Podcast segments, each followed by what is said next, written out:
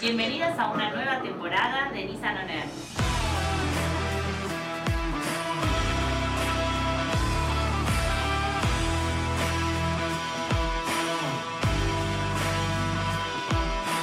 Y ya estamos en el aire. Abróchense los cinturones. Cada episodio es un viaje en ratito.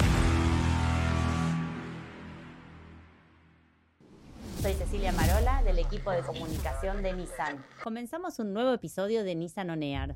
Si todavía no lo hicieron, toquen la campana y síganos para enterarse de todas las novedades que publicamos en el podcast de Nissan América del Sur.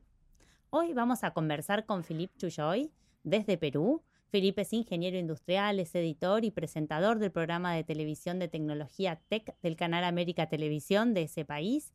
Eh, es además especialista en tecnología y sobre todo apasionado por el gaming. Él se inició en este mundo de los juegos a, a los seis años, ¿no, Felipe? Con la primera consola de, de, Super Nintendo. Bienvenido, estamos muy, muy contentos, un gusto de poder conversar con vos hoy. ¿Qué tal? Mucho gusto, muchas gracias por la invitación y estoy entusiasmado de hablar sobre tecnología. Me encanta tener este espacio. Te vamos, te vamos a hacer unas, unas cuantas preguntas porque tenés una, una, visión muy interesante, muy amplia y sobre todo bastante experiencia eh, en esto de, del mundo virtual y del mundo real, ¿no? Vemos que, que, conviven ya desde hace muchos, muchos años, pero en los últimos se acentuó especialmente esta interacción en la vida de todos, a nivel eh, personal y a nivel eh, laboral también, ¿no es cierto? El público interactúa más y son, hay, hay también más canales, ¿no? Las plataformas se diversificaron, aparecieron los streamers. Eh, contanos un poco desde tu punto de vista, eh, dónde están las audiencias ahora, dónde las ves, cómo se buscan, qué buscan esas audiencias, qué les interesa y, y, sobre todo cómo se hace para captar la atención de este, en este mundo que es tan amplio y tan, y tan diverso. Es interesante porque siempre me ha fascinado el tema de la tecnología, pero cuando empecé a ingresar a la televisión, no a la televisión misma, eh, ingresé a trabajar para el programa de televisión sobre tecnología produciendo notas, pero me encargaron todo el tema de community management. Entonces, y es fascinante cómo ha cambiado en 10 años el algoritmo de redes sociales. Me acuerdo que en esa época teníamos un fanpage que tenía, eh, antes eran likes, ahora son seguir. Y, es, uh, antes era, publicabas algo y orgánicamente le llegaba a 80% de tu público. Era una cosa mágica. Era como teníamos un millón de likes y básicamente casi un millón de personas leía cada publicación que, pon, que ponías. Y ahora con el ha aparecido tanto, se ha diversificado tanto, que no solo tienes Facebook, tienes Instagram, tienes TikTok, tienes YouTube, tienes, y, y todas las variantes que tienen, porque Instagram tiene stories, tiene reels, tiene posts, tiene fotos. Entonces, como dijiste, antes, antes, antes había como que, a veces antes era televisión, ¿ok? De ahí televisión y, y o sea, mezclado con radio. De ahí tenemos ya magazines y, y otras cosas.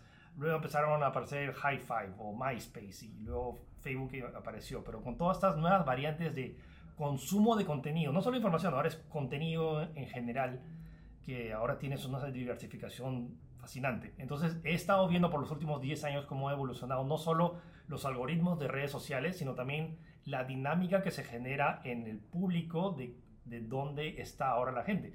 Ahora que me dices que todavía hay este chip de algunos que es todavía tener una página web todavía es algo prestigioso porque tienes algo grande. Pero realmente, ¿cuánta gente ahora realmente quiere ingresar o ingresa a una página web para noticias?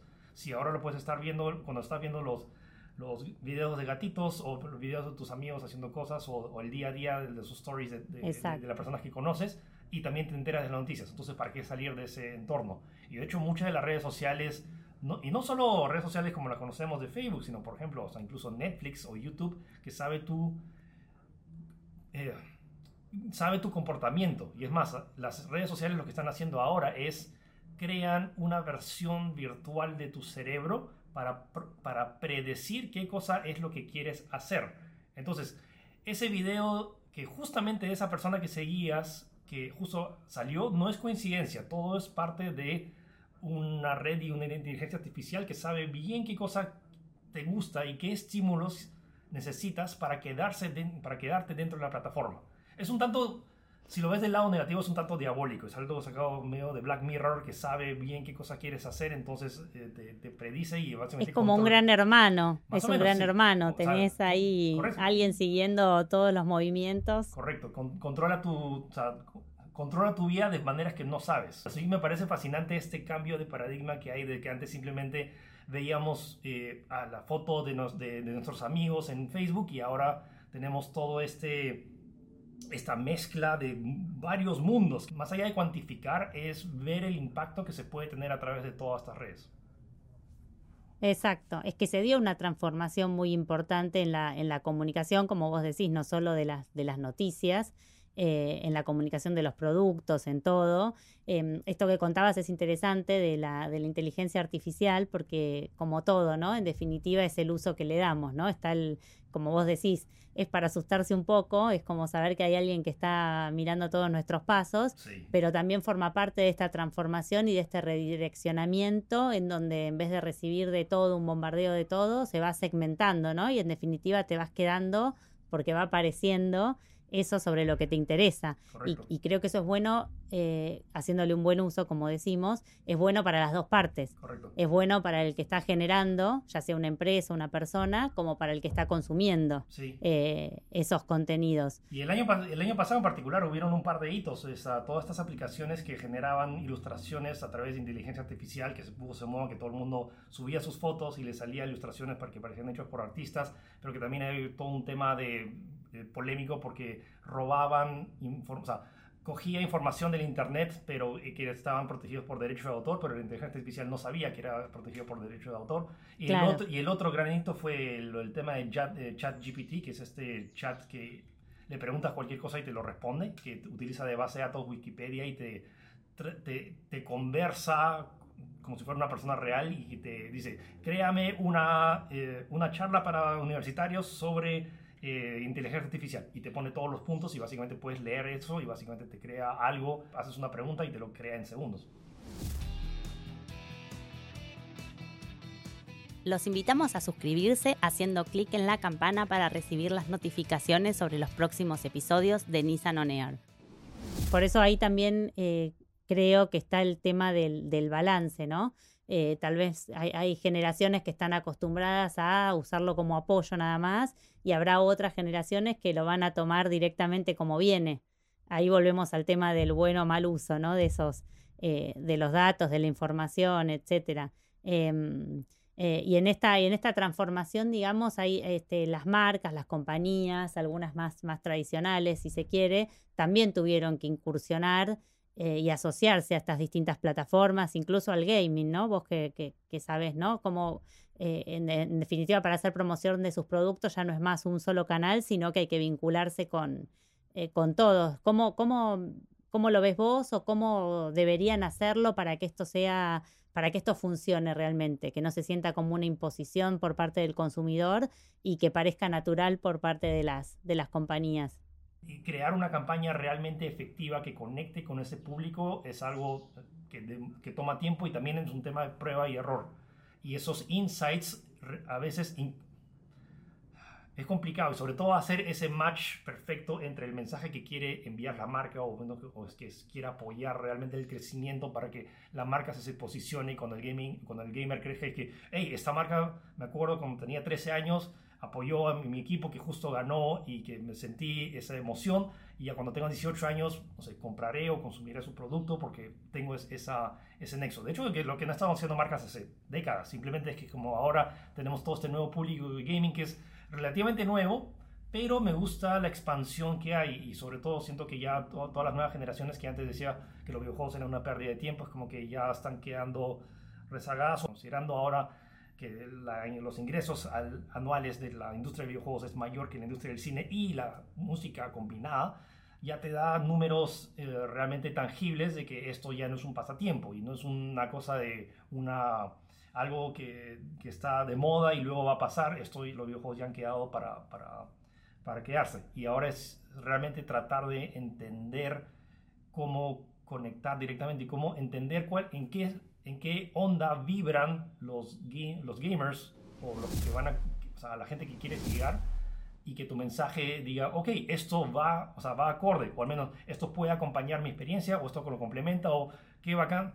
Últimamente yo estoy bastante emocionado cuando marcas realmente quieren apoyar al gaming, o sea, y tiene gente detrás que realmente no lo ve como que, como no lo ve como el típico ejecutivo que ve números y, ok, vamos a estar ahí porque queremos números. Es, me gusta los videojuegos, sé que tienen un potencial y me gustaría potenciar esta, esto sea cual sea el resultado, pero y, y veo que lo notas. Y obviamente hay un interés económico detrás, detrás de todo lo que hacemos. No, está bien, pero, pero es buscar la manera para que esa introducción sea natural, digamos, como decías recién, no es solo dar resultado, quiero estar acá y forzarlo, que al final da un resultado eh, muy opuesto al que se busca, sino tratar de entenderlo y entender cómo, ¿no? A, esa audiencia. Y es curioso porque también hay este, este concepto, de, en inglés se llama el uncanny valley, que es cuando hay unas películas de cuando se empezó la, animación por computadora, que a veces cuando la animación trata de ser demasiado realista pero no lo logra, la audiencia automáticamente cae en una especie de repulsión. Es como que, o cuando, no sé si han visto un video de algún androide que trata de ser humano, pero ves que sus ojos no son naturales y automáticamente te genera una cierta repulsión. Un efecto similar sucede cuando encuentras una campaña de gaming pero ves que tiene un detalle que, es, o sea, que realmente solo quiere agarrar y venderte cosas, más no realmente apoyarte o, brindarte algo de valor. Entonces, eh, cuando siento que mucho del público gaming y también público en redes notan ese, hasta los mismos algoritmos de, de Facebook o de, de, redes detectan eso y te bajan el alcance. Es algo medio, siento que es una respuesta más orgánica, pero es, bien curioso de cómo tienes campañas que parece que todo, tienen todos los elementos y alguien que estudia marketing, ok, tiene check, tiene, eh, tiene el insight, tiene el público, tiene, eh, pero luego ves si el resultado realmente no conecta con el público. Entonces es bien, es, tienes que tener mucho cuidado con esos detalles en, ese tipo de campañas. Claro, y ahí dijiste también otro, otra cosa que está bueno resaltarlo, ¿no? Porque vos también lo comentaste alguna vez que ser gamer no, no es un vicio, eh, es un trabajo, en tu caso particularmente, y, otra cosa que también se observa es que, esos espacios eh, de los juegos no son solo me meto, juego, estoy aislado de todo, sino que son espacios sociales ya a esta altura. ¿No? Eh, las personas interactúan entre ellas y muchas veces incluso más allá de lo que sea el juego puntual. Los videojuegos han, los, siento que los videojuegos han salvado vidas ahora en tiempos de pandemia. O sea, si la gente no hubiera tenido forma de interconectarse o sea, los, o los niños, los niños de que en el colegio ya no pueden ir al recreo, poder interactuar, que no puede salir, pues la única forma, pues a través de algún videojuego que tiene chat online y puedes comunicar con tus amigos. El beneficio de los videojuegos, siento que más que nunca se, se pudo apreciar en pandemia. O sea, en pandemia y, en, en estas últimas épocas, o sea, ha crecido, y lo ves en estadísticas, en estadísticas de tipo Steam, que es una, la plataforma más grande de PC, o sea, nunca habíamos tenido tanta gente en simultáneo jugando. Eh, y, eso refleja también la necesidad del ser humano para poder interconectarse. Entonces vemos este potencial en los videojuegos ya no simplemente como simples distracciones o que cogías las monedas en la, época de los 70 de los arcades, que tenías que tener tu fajo de monedas para ir y, seguir jugando. Ahora básicamente es una forma de interconexión. Y más aún lo he visto en, justo esta semana que se estrenó el nuevo episodio de The Last of Us, un videojuego de hace 10 años, que todo el mundo estaba hablando y que al igual que hubo el, el, hype con la serie de Game of Thrones, ahora está hablando sobre esto que está basado en videojuegos y ya te das cuenta del potencial de que ya no es jueguitos, es una historia realmente que está, está impactando a millones de personas y muchas personas le está gustando. Sí, sí, y se busca también la creatividad, ya los juegos, o sea, pueden tener su personaje, haciendo un elige tu propia aventura eh, dentro del juego. Y, justamente para estas generaciones, ya que lo estamos nombrando, eh, y, para ir cerrando un poco, ¿hay algún secreto para hacer productiva esta pasión por el gaming? ¿O, qué te gustaría, cómo podemos, qué les podés decir, ¿no? Estos chicos que tal vez lo usan intuitivamente y, hay mucho potencial detrás que... Eh, que pueden descubrir más adelante. Cada uno creo que necesita experimentar cosas hasta descubrir realmente su pasión. No creo que sea un secreto específico. Hay mucha gente que le gusta los videojuegos, pero luego, por ejemplo, hay muchas ramas de los videojuegos. Entonces, ah, me encantan los videojuegos, entonces quieres crear los videojuegos, pero hay mucha gente que le encanta jugar videojuegos, pero cuando ve el proceso para crearlos, lo complejo, lo tedioso, lo mucho tiempo que... Eh, no, tal vez no sea lo mío. Entonces, la ventaja ahora de los videojuegos es que tienes, tienes toda esta envergadura y basta que veas cualquier videojuego grande de los últimos años y ves la, y tienes 10 minutos de hasta más de 10 minutos de créditos de la cantidad de miles de miles de personas que trabajan en un proyecto por varios años. Entonces realmente al final termina siendo de que sea videojuegos o no, te apasione lo que realmente hagas. Y no pienses en temas de cuánto me va a pagar.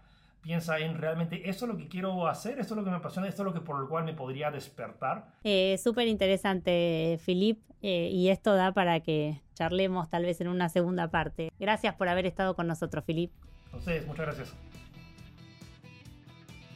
No se pierdan el próximo episodio de Nissan On Air con especialistas de Latinoamérica para seguir descubriendo y conociendo las grandes tendencias en el mundo del marketing, la comunicación, el deporte, la tecnología y el metaverso. Hi.